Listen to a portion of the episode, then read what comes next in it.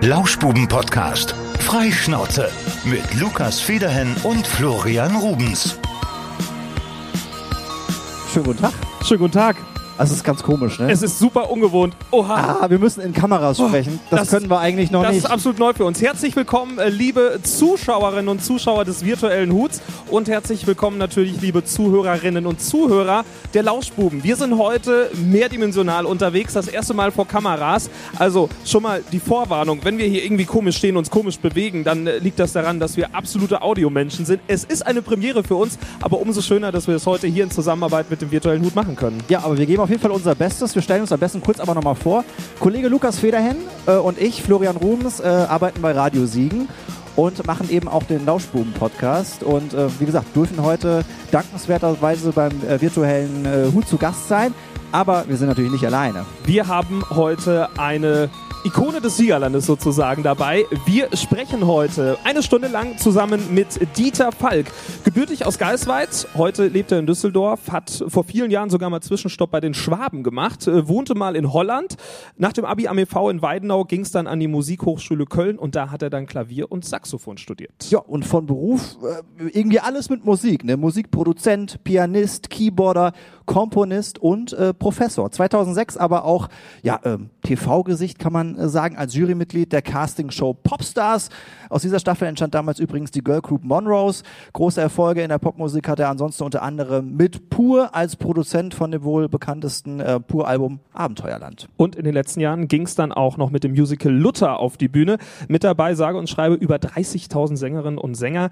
Das neueste Musical Bethlehem, das ist schon soweit fertig. Das sollte eigentlich im Mai letztes Jahr Premiere feiern, wurde dann aus bekannten Gründen auf Dezember 2021 verschoben. Ob das klappt, das werden wir ihn gleich fragen. Jetzt lassen wir ihn aber, glaube ich, erstmal das machen, was er vermutlich mitunter am besten kann. Wir begrüßen herzlich Dieter Falk und es geht los am Klavier. Mit was uns wurde gesagt von Bach.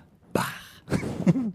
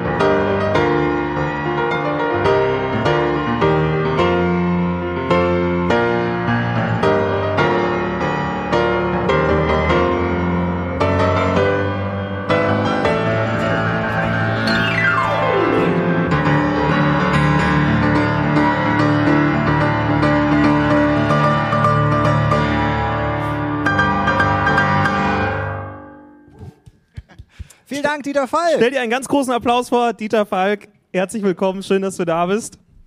Ja, ich freue mich sehr. Grüßt euch. Ja, schön, dass du den weiten Weg von Düsseldorf auf dich genommen hast äh, und äh, dass du in deine alte Heimat sozusagen zurückgekehrt bist, beziehungsweise wir sind uns nicht ganz, ganz sicher, ob wir das Alte weglassen können. Ist das Siegerland nach wie vor irgendwie noch deine Heimat, würdest du das sagen? Ja, natürlich. Eine Heimat ist nicht neu und alt, die ist immer die Heimat. Und das ist natürlich ein Begriff, der so ein bisschen altbacken klingt. Aber ähm, mit 60 sehe ich das natürlich vielleicht noch mal ein bisschen anders. Also wenn ihr in mein Alter kommt, bin ich mal gespannt, wie ihr den Heimatbegriff definiert. Aber Heimat assoziiert natürlich schon ganz viele Erinnerungen. Und zwar, das muss ich sagen, sehr tolle Erinnerungen. Äh, Schulzeit, Kindheit, Jugend, musikalisch, meine ersten Bühnen in den Kirchen des Siegerlands. Also insofern, Heimat hat für mich eine absolut positive Bedeutung. Das heißt auch, du bist kein Altbiertrinker geworden. Ein Altbiertrinker. Ich habe ja in Köln studiert. da trinkt man eher die helle Variante. Auch nach 15 Jahren Düsseldorf bin ich eher ein Pilsentyp. Also insofern genau die Mitte.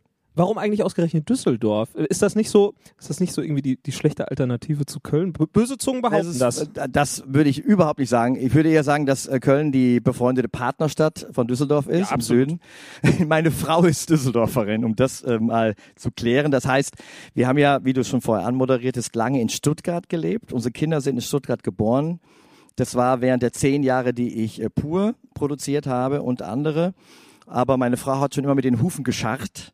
Und bevor unsere Kinder Gefahr liefen, irgendwelche Slangs anzunehmen, sind wir dann schwer nichts gewesen. nee, schwer nichts gewesen. Überhaupt nichts gewesen. Aber wir haben uns wirklich wohlgefühlt in Schwaben, aber irgendwann wollte meine Frau doch wieder in ihre alte Heimat und deswegen sind wir dann ähm, vor 15 Jahren, also 2015, äh, 2005, äh, zurück nach Düsseldorf. Dieter, äh, mit Pur ging es natürlich nicht los, sondern Musik fängt man äh, im Kleinen an. Wie war das bei dir? Wir haben jetzt gerade eben was von Bach gehört. Ähm, man kann es so zusammenfassen wahrscheinlich, dass äh, die Kirchenmusik deine Heimat ist, oder?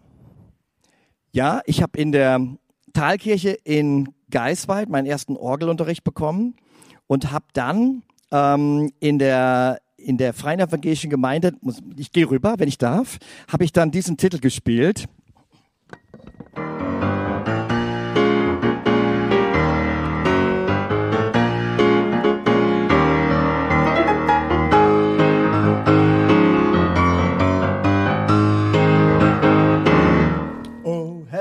Day. Also, Wir, den, singen, wir singen lieber nicht mit. also den habe ich dann mit 14, 15 parallel in der ähm, Wiesenstraße in Geisweid in unserem Jugendchor gespielt. Mein Bruder und ich hatten einen Jugendchor gegründet und ähm, das lief parallel. Also Orgel in der Talkirche und in der Wiesenstraße in der FEG dann Gospelchor. Bist du dann auch so zur Musik gekommen über die Kirche? Also war das so deine Eigeninitiative, dass du wirklich vorgenommen hast, ich nehme jetzt mal Orgelunterricht und ich mache jetzt mal, weil Musik ist ganz schön und mir gefällt das oder kommst du aus einer musikalischen Familie? Ähm, beides eigentlich. Meine Mutter ist Klavierlehrerin gewesen. Ich hatte zwar eher bei meiner strengen Tante Unterricht auf dem Rurst, ähm, aber ich habe in der Tat in der Kirche so meine ersten Wurzeln musikalisch gehabt. Heute klingt das immer ein bisschen unsexy, wenn man das so sagt. Ähm, aber äh, ich darf mal nur kurz über den großen Teich äh, äh, verweisen, dass die Beyoncés dieser Welt ähm, Justin Biebers dieser Welt alle irgendwo ihre ersten musikalischen Gehversuche in Kirchen hatten. Viel auch so Gospel und so, was dann da alles zugehört, ne? Die Soul-Geschichten. Nicht ausschließlich, aber sicherlich auch gerade viel aus dem Gospel kommend. Und äh, diesen Titel, den ich ja kurz angespielt habe, Edwin Hawkins, war natürlich für mich so eine Art, oh Happy Day, so eine Art Door-Opener äh, in neue Welten. Wenn man im Siegerland eher dann mit klassischer Kirchenmusik groß wird, war Gospel schon, ja, große, weite Welt. Bist du dann auch irgendwo mal angeeckt mit dem einen oder anderen Stück? Ja, sicherlich. Ich, ich kann mich dran erinnern, dass ich in der Talkirche auch mal rausgeflogen bin. Nein. Ähm, ich habe da Orgel gespielt, weil mein Vater sich das gewünscht hat, muss man schon sagen. Also Orgel habe ich eher begonnen auf Wunsch meines Vaters. Hab das aber auch gemocht. Es ist einfach ein geiles Instrument. Das ist, macht einen riesen Sound. Und dann habe ich halt auf der Orgel Rock'n'Roll gespielt. Und da war ich 14, 15 und irgendwann hat ich der Küster das angehört und ist dann, hat mich hier an meinen Luppohren gepackt und hat mich echt aus der Kirche geschmissen. Ich habe ihn dann viele Jahre später nochmal getroffen und wir konnten darüber lachen und ein Bierchen trinken. Schön, dass die Kirche da vielleicht etwas fortschrittlicher geworden ist in den vergangenen Ist Jahren. sie wirklich? Ja. Ist sie wirklich? Ja. Du hast dann äh, damals nach deinem Abitur auch studiert in Köln und zwar Jazz, Kirchen und Schulmusik.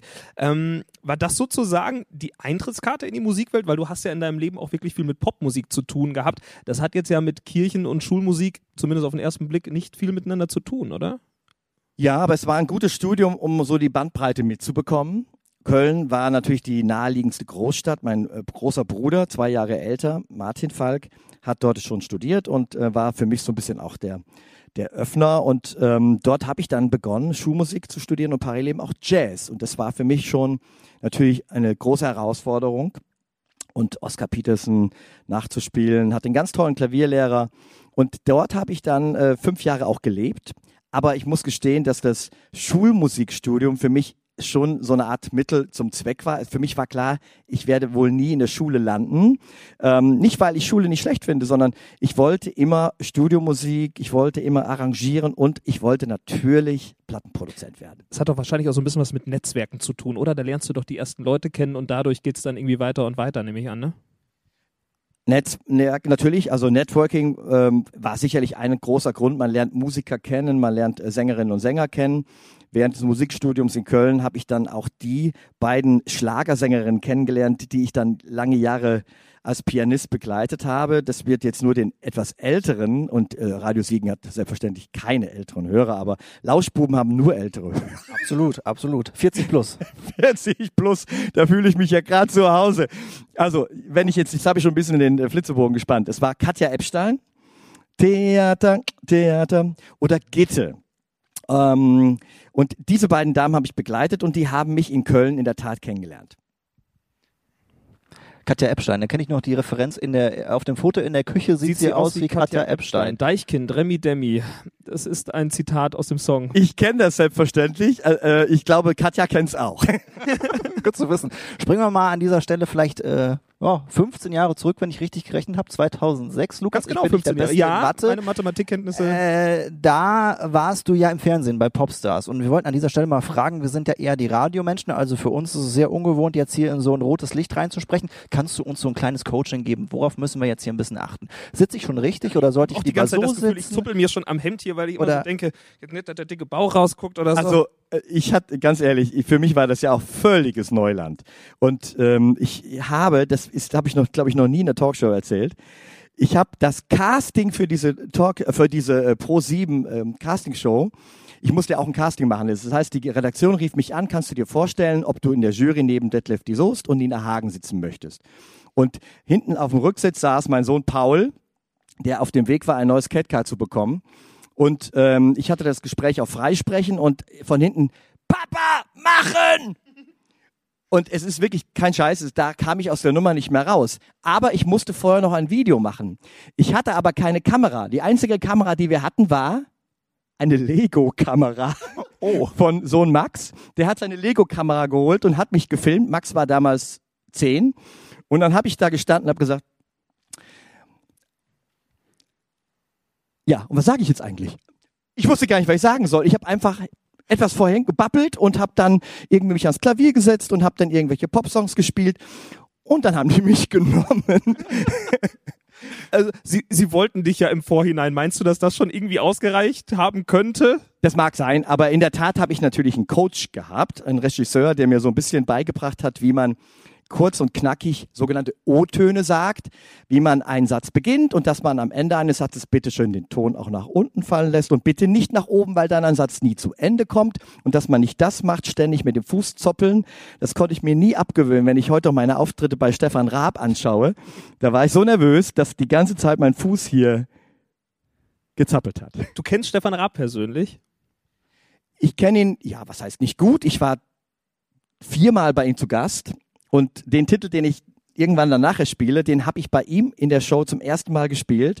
Und das war eigentlich der Beginn so meiner zweiten Live-Karriere, weil er fand das irgendwie total verrückt, dass ich ein Kirchenchoral bei ihm bei TV total spiele. Ich wurde begleitet von dieser wirklich sensationell guten Heavy Tones ja, Band. Wirklich super. Und Stefan, als jemand, der ja aus äh, katholischen Kirchenkreisen kommt, auch in der Kirche Musik begonnen hat, wir haben uns eigentlich von auf Anhieb so wirklich gemocht, muss man sagen. Und er hat auch, er hat ja schon viele Leute auch ziemlich fertig gemacht. Deswegen war ich auch so nervös. Aber nur beim ersten Mal, danach lief das dann wirklich super professionell ab. Und er ist einfach ein wirklich toller Musiker und auch ein sehr netter Confrancier.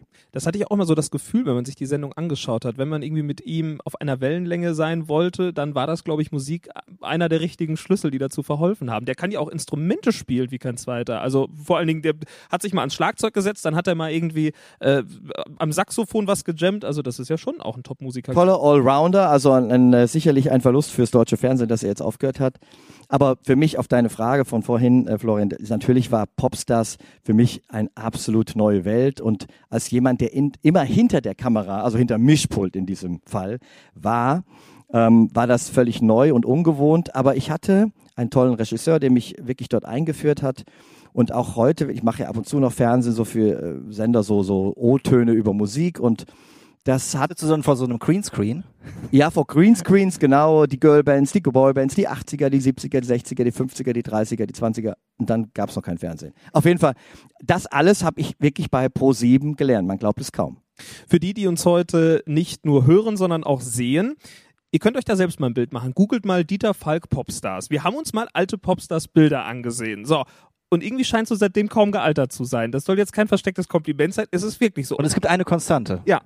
Weißt du, was die Konstante ist? Ja, das ist irgendwie dein Markenzeichen. Ist es Oder? noch dieselbe Brille wie 2006? Ja, das ist dieselbe Brille, also es ist das gleiche Modell, es ist nicht die gleiche Brille. Detlef, die Soest hat damals gesagt, ähm, deine Brille ist so dein, dein Trademark, dein, dein Wiedererkennungsmerkmal. Und ich habe mir da nie groß Gedanken drüber gemacht. Ich hatte vorher, ganz früher hatte ich so, so Elton John Brillen. Also ihr seid zu jung dafür, das zu wissen, Diese oder? runden, großen, oder? Ja, so ganz große, bunte Hornbrillen. Es gibt ein wunderbares Bild in deinem Buch, glaube ich. Das habe ich letztens noch mal Auch mit so rausgeholt. einer Brille, genau. äh, das sieht sehr freaky aus. Also warst du auch Hippie? Ja, ich hatte damals noch mehr Haare und die waren auch länger, in der Tat. Und ja, das stimmt vielleicht, dass ich vielleicht jetzt nicht extrem gealtert bin, hat natürlich mit guter Pflege meiner Frau zu tun und dass ich auch natürlich versuche, viel Sport zu machen und viel mit jungen Leuten zu tun habe. Ich bin ja eigentlich während der Woche fast ausschließlich mit jungen Leuten zusammen. Als ähm, Professor einer Musikhochschule ähm, bist du mit Studierenden umgeben. Das sind alle hippe Leute und ja, und die, die ziehen einem auch ab und zu den ein, den ein oder anderen Zahn. Wenn du so deine Karriere mal Revue passieren lässt, würdest du sagen, dass Popstars damals die aufregendste Zeit war oder gab es was anderes, was oder vielleicht auch, was hat dir am meisten Spaß gemacht? War es Popstars? Aufregendste Zeit sicherlich so, was die Herausforderungen angehen, wenn, wenn man in der Öffentlichkeit steht.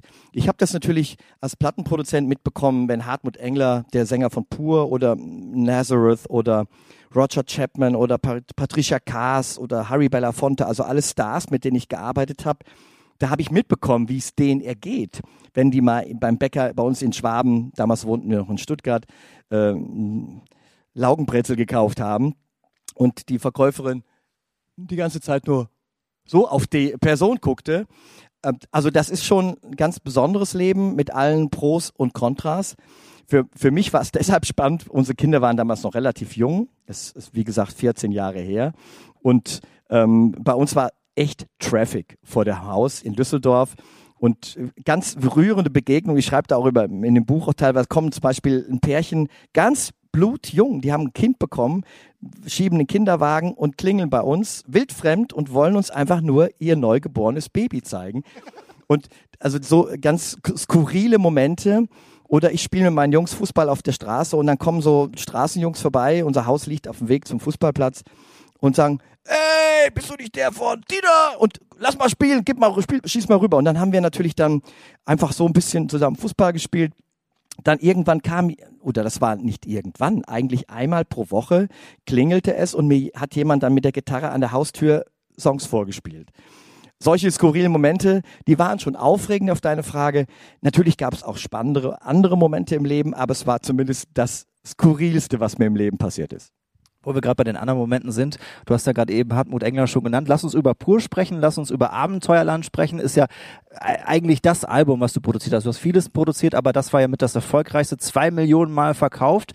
Äh, Wie, fühl, wie fühlt sich das an am Ende, wenn man weiß, das habe ich zusammengebastelt am Ende? Also ich habe ja viele Platten produziert in meinem Leben und nicht alle kann ich mir heute noch anhören, weil ich natürlich auch sage, ich würde gerne vielleicht noch mal eines oder hätte einiges sicherlich heute anders gemacht. Abenteuerland ist sicherlich ein Glücksfall. Man mag nur zu pur stehen, wie man möchte, aber das war wirklich ein Glücksfall und ich, Also, also wenn du die 40. und 30. Geburtstag meiner Eltern wüsstest, was Ja. da, was da lief, nur pur. Ich habe die letzten Jahre hauptberuflich als DJ gearbeitet, in Partybereichen. Rauf und runter. Der, Der Partymix. Partymix wurde sich jedes Mal. Hast du den produziert auch? ich habe ihn mit zusammengestellt. Oh, ja. Okay. Also teilweise Segen, teilweise ist es aber auch äh, Hölle. Fluch, ja, ja. Also Also sicherlich war Abenteuerland eine wirklich gute Produktion und der Song Abenteuerland war auch der Song oder das Lied, was Pur dann wirklich andere Möglichkeiten eröffnet hat. Und ich glaube auch, dass äh, ich mit Pur ja immer nach Amerika zum Aufnehmen gefahren bin und nach London zum Abmischen hat der schwäbischen Provinzband, die sie ja bis dato auch war, schon ein bisschen neue Horizonte eröffnet und dafür war Abenteuerland sicherlich dann der Höhepunkt der Karriere. Bist du stolz drauf? Komm. Ja, also gut, ja, natürlich freut man sich. Ich habe ja dann unten bei mir im Keller so diese äh, ähm, Devotionalien hängen, also die goldenen Platten und Pur müsste äh, Platin sein, oder? ja, es sind mehrfach, es waren sogar dreieinhalb Ja. Millionen. Das sind Zahlen, die man sich heute gar nicht mehr vorstellen kann. Denn das wird auch nie mehr kommen. Ich glaube, Spotify ist ein Thema, abendfüllendes Thema für sich. Eigentlich der Tod von Musik, wie ich finde, weil Künstler natürlich überhaupt nicht mehr von Musik leben können. Und ich rede jetzt nicht von den Stars wie Pur oder in, weltweit wie Adele oder auch jetzt so eine neue Künstlerin wie Olivia Rodrigo zum Beispiel, gerade einen riesen Hit hat, ähm, Driver's License, die lebt von den Spotify-Tantiemen nicht mehr. Ähm, denn selbst wenn ihr, ihr Lied nachher vielleicht 100 Millionen Mal gestreamt wird, ist das lächerlich, was sie dafür bekommt. Die guten alten Zeiten werden nie mehr wiederkommen. Und wenn wir uns in zehn Jahren nochmal hier an diesem Ort im Lütz setzen und darüber diskutieren, wie es den Nachwuchsband der Siegerländer Szene geht, dann möchte ich jetzt mal kein schlechter Prophet sein, aber ich glaube, das wird ein großes Problem. Wie machen Künstler in nächster Zeit ihr Geld? Glaubst du nur durch Konzertauftritte und Live-Geschichten? Ausschließlich dadurch. Und die Selbstvermarktung über eigene Webpage, dann Songs zu verkaufen, das ist alles natürlich möglich, aber alles, mal ganz salopp gesagt, Kleinvieh. Auftritte, und deswegen ist es ja für Bands gerade doppelt schlimm, dass jetzt eigentlich seit einem Jahr null Auftritte stattfinden. Deswegen ist diese Idee jetzt hier mit dem virtuellen Hut auch, wie ich finde, ausgezeichnet, dass man in diesen doppelt schwierigen Zeiten für Künstler diese Möglichkeit hat zu helfen. Und ich möchte hier an der Stelle nochmal wirklich alle Siegerländer aufrufen, das auch wirklich zu tun. Ihr wisst, virtuellen Hut, wo ihr zu spenden habt, wo ihr es könnt. Ihr unterstützt wirklich an einer ganz wichtigen Stelle derzeit. Und Konzerte sind in der Tat die einzige Möglichkeit. Und das wird wohl erst wieder Ende des Jahres gehen. Der minus virtuelle minus hut.de, da gibt's einen Donate-Button und äh, das wäre natürlich super, wenn ihr da ein paar Euro übrig hättet. Die Künstler aus der Region, die wird's auf jeden Fall freuen. Dieter, was hat dir besser gefallen? War es die Hintergrundarbeit, die du bei Pur als Produzent geleistet hast, oder warst du lieber der Typ an der Front? Weil du hast ja auch deine Musi Musicals gemacht, wo du natürlich dann auch auf der Bühne mitstehst, ne? Äh, Witzig, gestern war, ich hatte gestern ein Interview für äh, ähm, RBB. kennen wir gar Und die, die ähm, ist öffentlich-rechtlich, ist nichts.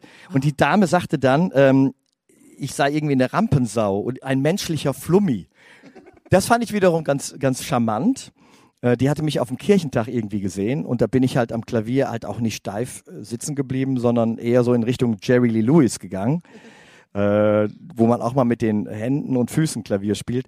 Aber in der Tat, ich mag es total vor Publikum zu stehen und selbst zu spielen und das Siegerland ist eigentlich die erste Bühne und auch die zweite Bühne gewesen, wo mein Neustart stattgefunden hat, nämlich im Apollo Theater am Abend der Eröffnung, Mitternachtskonzert, mein allererstes Solokonzert äh, während der Popstars-Zeit. Und seitdem, nach dieser besagten TV-Totalshow mit dem besagten Choral, stehe ich auf Bühnen und es macht natürlich am allermeisten Spaß. Ähm, Dieter, du hast gerade eben schon angesprochen, ähm, dass es schwierig wird für die jungen Künstler dann irgendwann äh, zu veröffentlichen. Wir haben gerade auch schon diese Pandemiezeit angesprochen. Du hast ja auch ein tolles Projekt ins äh, Leben gerufen und zwar Singen zu Hause. Äh, erklär doch nochmal, was du da gemacht hast. Ich hatte ein Riesenproblem. Ich habe ja dieses neue Stück, ähm, ich habe das ja vorhin mit anmoderiert, ein Weihnachtsstück namens Bethlehem komponiert, zusammen mit Michael Kunze, der den Text geschrieben hat. Und das hätte eigentlich schon im vergangenen Dezember Premiere feiern sollen. Der Chor, zweieinhalbtausend Menschen, stand schon. Und dann war das allererste Märzwochenende, noch kurz vorm Lockdown, da hatte ich noch die sogenannte Chorleiterschulung. Da waren 100 Chorleiterinnen und Chorleiter von zweieinhalbtausend Menschen. Den habe ich das Stück noch quasi vermittelt, die Noten ausgeteilt und habe auch den Chor aufgenommen. Und das war das Letzte, was ging. Und dann kam der Lockdown. Und dann habe ich mir überlegt, wie mache ich das denn jetzt? Die Leute sitzen auf dem Trockenen. Dann habe ich das Ganze auf Facebook Singen zu Hause genannt, gegründet und dann angefangen. Und ich traue meinen Augen nicht. Bei dem ersten Klickrate sehe ich da plötzlich 40.000 Klicks. Das war 23. März. Also fürs Verhältnis mal so grob das Leimbach-Stadion voll gemacht, ne? Ich, ich war wirklich 40.000? Ja, ich glaube so. das sind ein paar ich Leimbach-Stadien, glaube, oder? ich glaube, ich glaub, 30.000 gehen ungefähr rein. Also auf jeden Fall, ich war voll in Socken, weil ich nie gedacht hätte, dass so viele Leute das interessiert, weil es ist ja eigentlich trotzdem eine kalte Atmosphäre. Ihr seht, man sieht mich da am Klavier, man hört den eingespielten Chor und dann die Noten, die ich dann online gratis zur Verfügung stelle. Aber trotzdem, die Leute hatten so einen Bock darauf. Dann habe ich das zweimal die Woche gemacht. Irgendwann schaffte ich es nicht mehr. Jetzt mache ich es noch so in, in gewissen Etappen. Das Stück ist inzwischen durchgeprobt. Jetzt mache ich ähm, Projekte mit Revolverheld, mit Johannes Oerding, mit Michael Patrick Kelly, mit denen ich auch solche Projekte gemacht habe und singe mit den Menschen deren Lieder. Also das ist ein Trostpflaster. Das ist kein Ersatz für Chorproben, aber es ist für alle, für uns als Familie. Paul hilft mir dabei und auch für die ganzen Teilnehmerinnen und Teilnehmer zumindest einmal ein bisschen wieder zu Hause singen und hoffentlich hat der Nachbar nichts dagegen. Apropos Singen zu Hause. Wir haben ja hier unseren wunderbaren Hochglanzflügel stehen. Vielleicht könntest du ja singen, musst du jetzt nicht, das darfst du selbst entscheiden, aber zumindest spielen zu Hause. Das würden wir uns doch nochmal wünschen. Dann würde ich jetzt den Song spielen, ähm, den ich bei Stefan Raab gespielt habe. Oh ja. 2006 äh, bei TV Total. Ich wechsle mal hier zu diesem Mikrofon, lege das mal ganz vorsichtig ab. Und wenn ich jetzt den Titel, wenn ich jetzt den Titel ansage, werden vielleicht ein paar sagen, Buh. Nun danket alle Gott, aber ich spiele ein bisschen anders. Dieter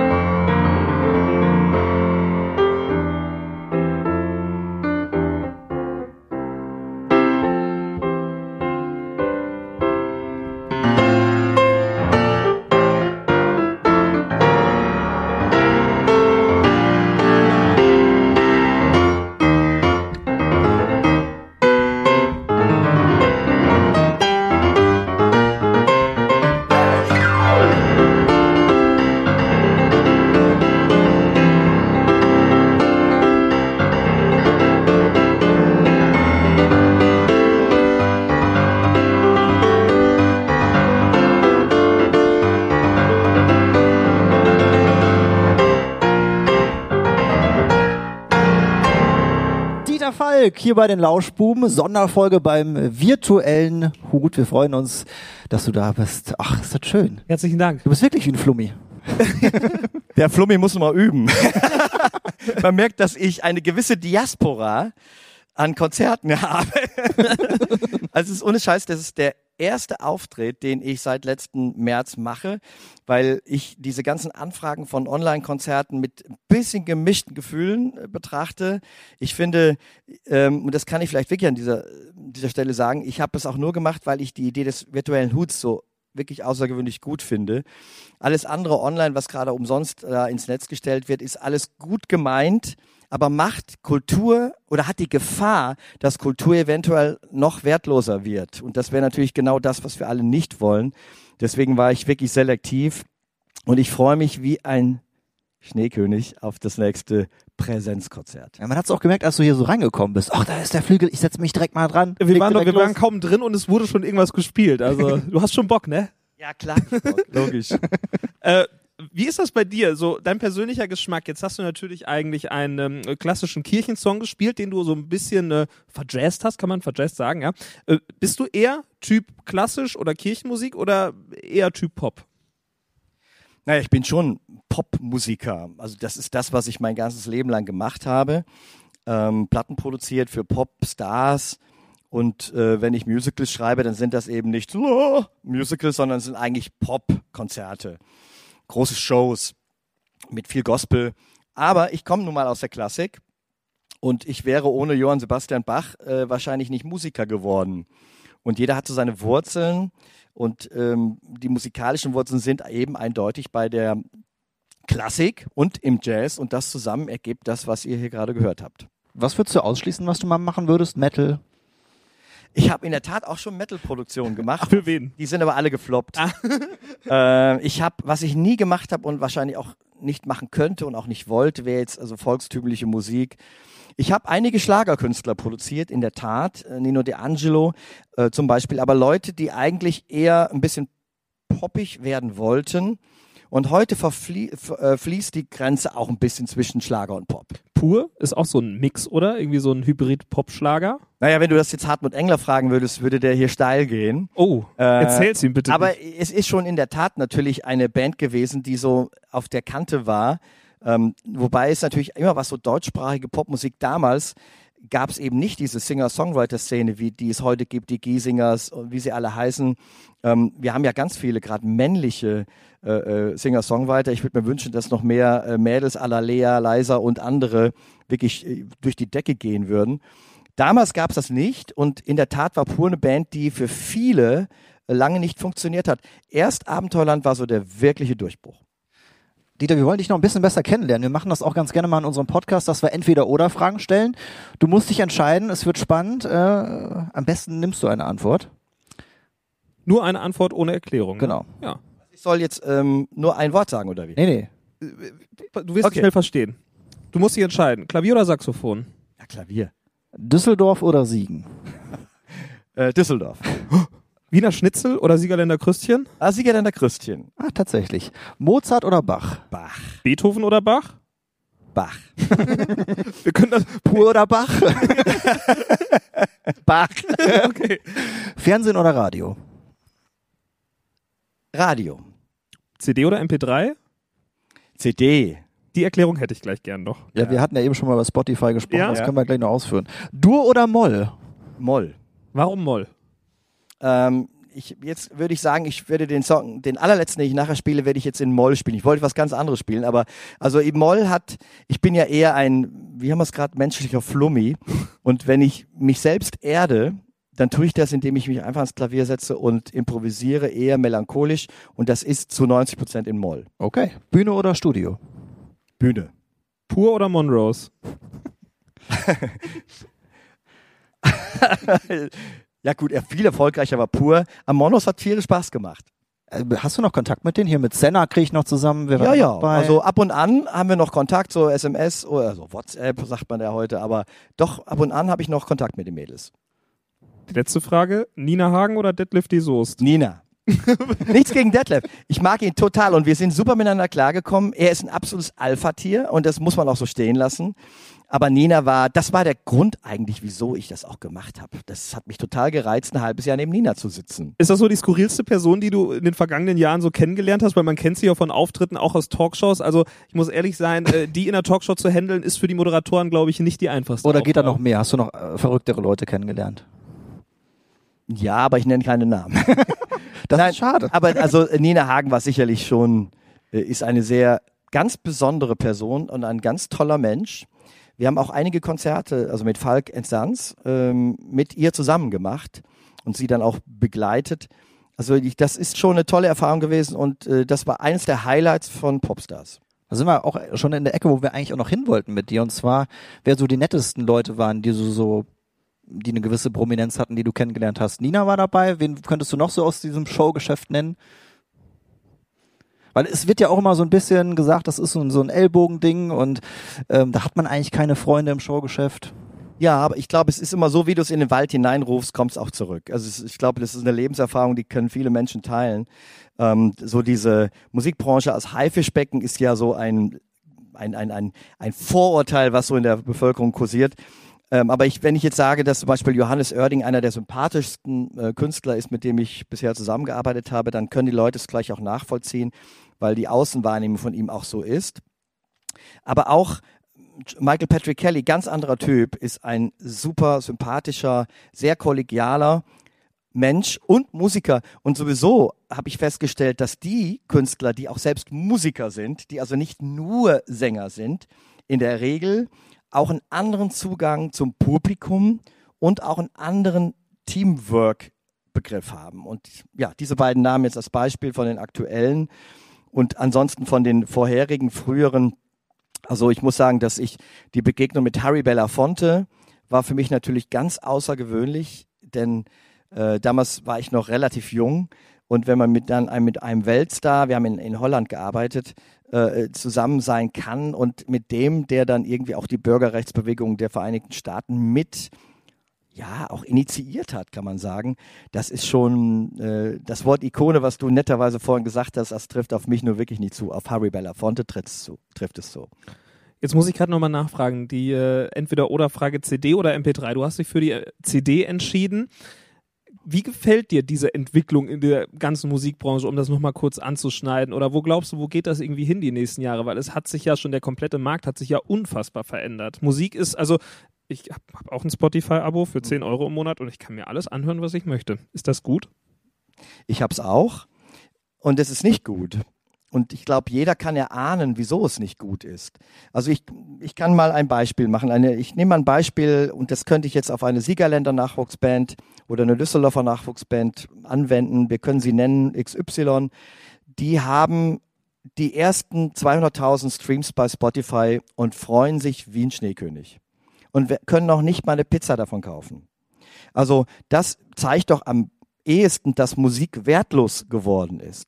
Und ähm, wenn diese Band dann hier auf dieser tollen Bühne im Lütz steht und ein Konzert gibt und hier im Raum sind, wie viel passen rein? 200, 300 ungefähr, ähm, zahlende Leute, dann ist das die einzige Chance, dass diese Düsseldorfer oder ähm, Siegerländer Nachwuchsband Geld verdienen kann, was wirklich bei ihnen hängen bleiben. Deswegen kann ich einfach nur alle Menschen aufrufen, wenn ihr wieder dürft, geht in die Konzerte, denn das ist die einzige Chance, wie Künstler Geld verdienen können. Ja, Lukas, dann sollten wir uns ja auch nochmal auf die Bühne setzen. Irgendwann im Sommer, wenn es ja. wieder geht. Ansonsten könnt ihr uns trotzdem die Lauschbuben bei Spotify abonnieren. Ja. Das ist auch okay für ja, uns. geht auch überall woanders, bei Apple Podcasts. Also äh, wir Ein, freuen uns selbstverständlich. Der kleine Werbeblock zwischendurch ja. durften wir uns erlauben. Apropos ein kleiner Werbeblock. Ich habe hier noch was liegen und zwar dein Buch, was du mal geschrieben hast zu deinem 60. Geburtstag. Das ist ja auch schon wieder ein halbes Jahr her. Dieter Falk, Backstage von Pur Popstars und den Zehn Geboten. Du hast es mir gerade eben ausgehändigt. Ich konnte es jetzt in der kurzen Zeit noch nicht lesen. Du kannst es uns aber gerne kurz zusammenfassen. Worum geht es in dem Buch? Ja, natürlich werden einige Dinge angesprochen, die wir auch jetzt hier in der, in der letzten Dreiviertelstunde angesprochen haben. Es steht natürlich auch drin, mit, dass es einen Künstler gibt, mit dem ich überhaupt nicht klar kam. Ähm, und wieso das so ist, äh, beschreibe ich auch. Es ist jetzt keine Nabelschau, es ist auch nicht, es ist nicht bösartig. So ein Typ bin ich auch nicht. Aber in der Regel bin ich mit allen Künstlern wirklich und Künstlerinnen sehr gut klargekommen und habe sie auch über einen langen Teil des Weges musikalisch begleitet. Äh, bei einem hat es halt nicht funktioniert. Jetzt musst du aber auch den Namen nennen.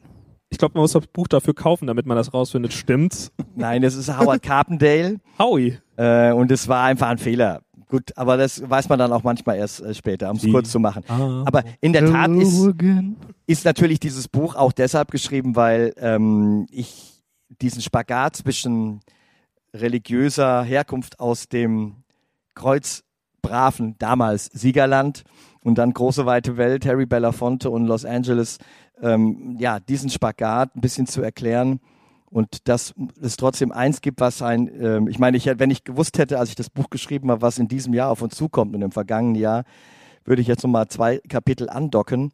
Aber die Geschichte der Musik wird immer weiterlaufen. Das ist das Tolle. Musik lebt von Menschen und ich habe einfach das Privileg gehabt, viele tolle Menschen kennenzulernen. Wie, wie, war das für dich, das komplett runterzuschreiben? War das auch so eine Art Katharsis? Nee, ich habe das ähm, total schnell gemacht. Ich habe mir mein Studium damals finanziert, indem ich für zwei Musikmagazine geschrieben habe. Ähm, also ich würde mich nicht als Journalist bezeichnen, aber ich brauchte halt Geld und habe dann irgendwelche äh, Plattenrezensionen geschrieben. Irgendwann, als ich dann selbst anfing, Platten zu produzieren, konnte ich das auch wirklich nicht mehr tun. Ich hatte auch Pseudonyme. Eins, eins hieß Hermann de Beer. unter dem Pseudonym habe ich dann auch bei vielen Schlagern die Musik geschrieben. Und P. Werner, die mit dem dieses Kribbeln im Bauch, die hat die Texte geschrieben. Die hieß Silke Fanfaren. Äh, müssen wir noch mal gucken, was da so Also, alles erschienen ist. Ja, ja, wir haben für Roger Whittaker geschrieben. naja, jetzt bin ich abgekommen. Auf jeden Fall. Was hast du eigentlich gefragt? äh, wo waren wir denn stehen geblieben? Die Frage, die hat sich, glaube ich, erledigt. Ich glaube auch. Dieter, wir wollten gerne noch wissen, was machst du jetzt eigentlich? Schreibst du noch weiter in der Zukunft, äh, wenn du nicht auf der Bühne stehen kannst, Musikrezensionen unter irgendwelchen Pseudonymen, schreibst du ein neues Buch, machst du weiter Musik, produzierst, singen zu Hause? Was steht an die nächsten Monate, bis dieses ganze Malheur irgendwann mal ein Ende gefunden hat? Ja, natürlich. Ich, ich schreibe viel. Paul, mein Sohn Paul, ähm, ich habe ja zwei Söhne. Der eine ist Arzt, der hat mich heute Morgen getestet, äh, damit ich hier auch ganz clean ankomme. Und ich finde das toll, dass auch alle Mitarbeiterinnen und Mitarbeiter hier getestet sind. Also für alle, die vielleicht jetzt Fragen stellen, wieso wir hier ohne Hundeschnauze sitzen. Wir hatten alle einen Stab heute in der Nase. Ja. Und der andere Sohn, äh, Paul, ist auch Musiker und Produzent und schreibt viel, macht gerade ein tolles Album mit DJ Ötzi, man glaubt es kaum, sehr poppig und ähm, produziert andere Menschen. Und da helfe ich ihm ein bisschen, also jetzt genau umgedreht. Und wir schreiben gerade ein neues Musical, allerdings nicht mit großen Chören, sondern für eine große Bühne Europas. Also man schreibt viel heutzutage und dann habe ich heute den ganzen Vormittag gesessen und habe die Mails an die Studierenden der Musik Robert Schumann Musikhochschule geschrieben, weil nach Ostern gleich das Studium losgeht. Ach was. Daraus bist du lange entwachsen. Äh, diese Geschichte können wir hier nicht aufmachen, denn ich bin Studienabbrecher. Ich bin noch dran, aber ich bin seit 16 Semestern dran. Ich brauche immer so Motivationsschübe, die sind irgendwie ausgeblieben die letzten 16. Studierst am Harderberg oder wo? Ja, ja, ja, mittlerweile ist es ja in der ganzen Stadt verteilt hier bei uns, aber äh, ich bin noch ähm, in meinem Medienwissenschaftsstudium. Es fehlt ausschließlich die Bachelorarbeit und ich kann mich nicht aufraffen. Dieter, kannst du da was machen? Kannst, kennst du noch einen Ghostwriter? Peter, du bist doch Auch- Professor, du kennst doch die Leute hier auch in Siegen. Die, die kenne ich nicht, aber ich habe in der Tat jetzt in den letzten Wochen zwei Bachelorarbeiten abgenommen, auch eine Masterarbeit. Und ich finde, das ist auch, was, was mich beschäftigt natürlich. Ich habe einen neuen Studiengang begonnen in Regensburg. Ähm, das nennt sich äh, Neue Geistliche Musik. Klingt jetzt sehr merkwürdig, aber ist, ähm, es ist die größte katholische Musikhochschule Europas.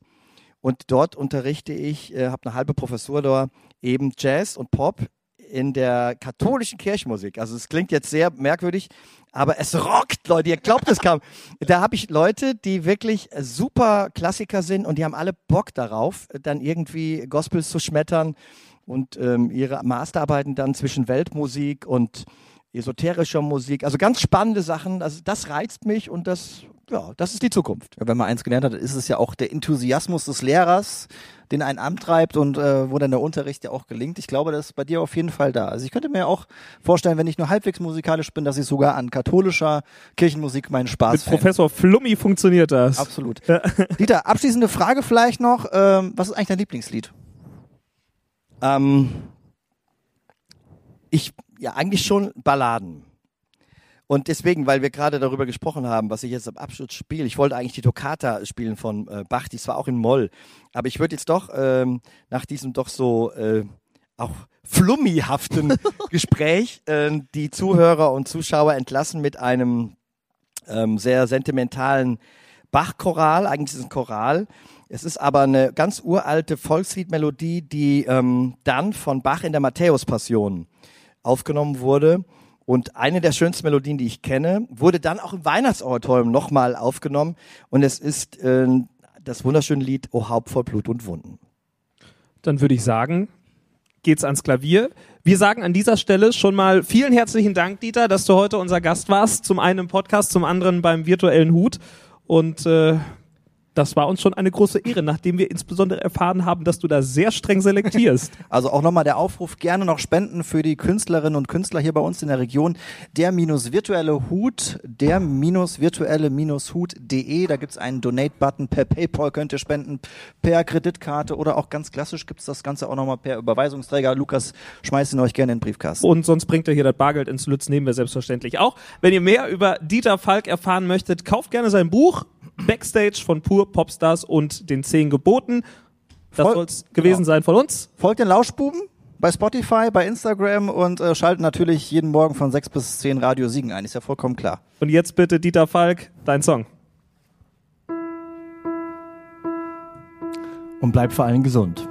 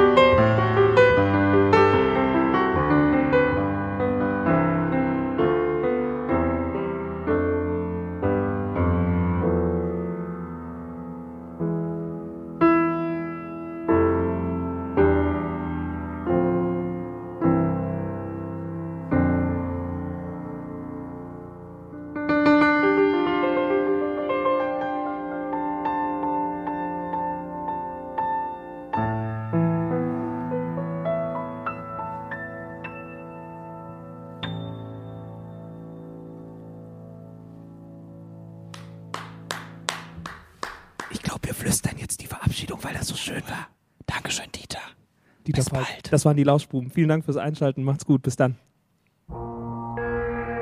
Das war der Lauschbuben-Podcast. Freischnauze mit Lukas Federhen und Florian Rubens.